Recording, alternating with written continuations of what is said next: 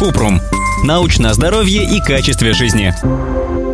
Можно прививаться против ковида, если есть хроническое заболевание. Кратко. Перед тем, как прививаться людям с хроническим заболеванием, нужно проконсультироваться с терапевтом, потому что при обострении болезни вакцинацию лучше отложить. Обычно рекомендуют вакцинироваться в период ремиссии, не раньше, чем через 2-4 недели после обострения. В какие точно сроки нужно решать индивидуально с врачом. Он должен оценить пользу и риск вакцинации в каждом конкретном случае.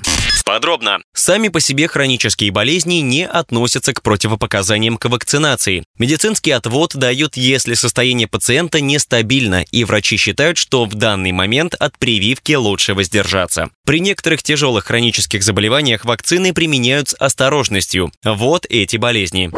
Хронические заболевания печени и почек, эндокринные заболевания, выраженные нарушения функции щитовидной железы и сахарный диабет в стадии декомпенсации.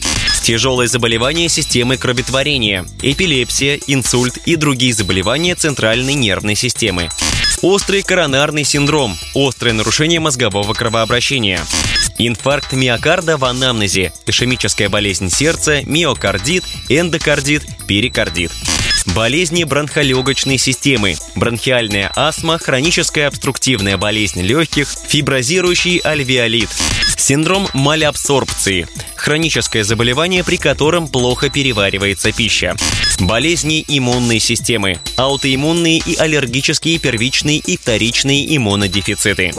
Эти рекомендации касаются российских вакцин от COVID-19 «Спутник Ви», «Спутник Лайт», «Эпивак Корона» и «Ковивак». Если есть сомнения, прививаться или нет, в прививочном кабинете пациента могут направить на предварительную консультацию к профильному лечащему врачу, урологу, эндокринологу или неврологу.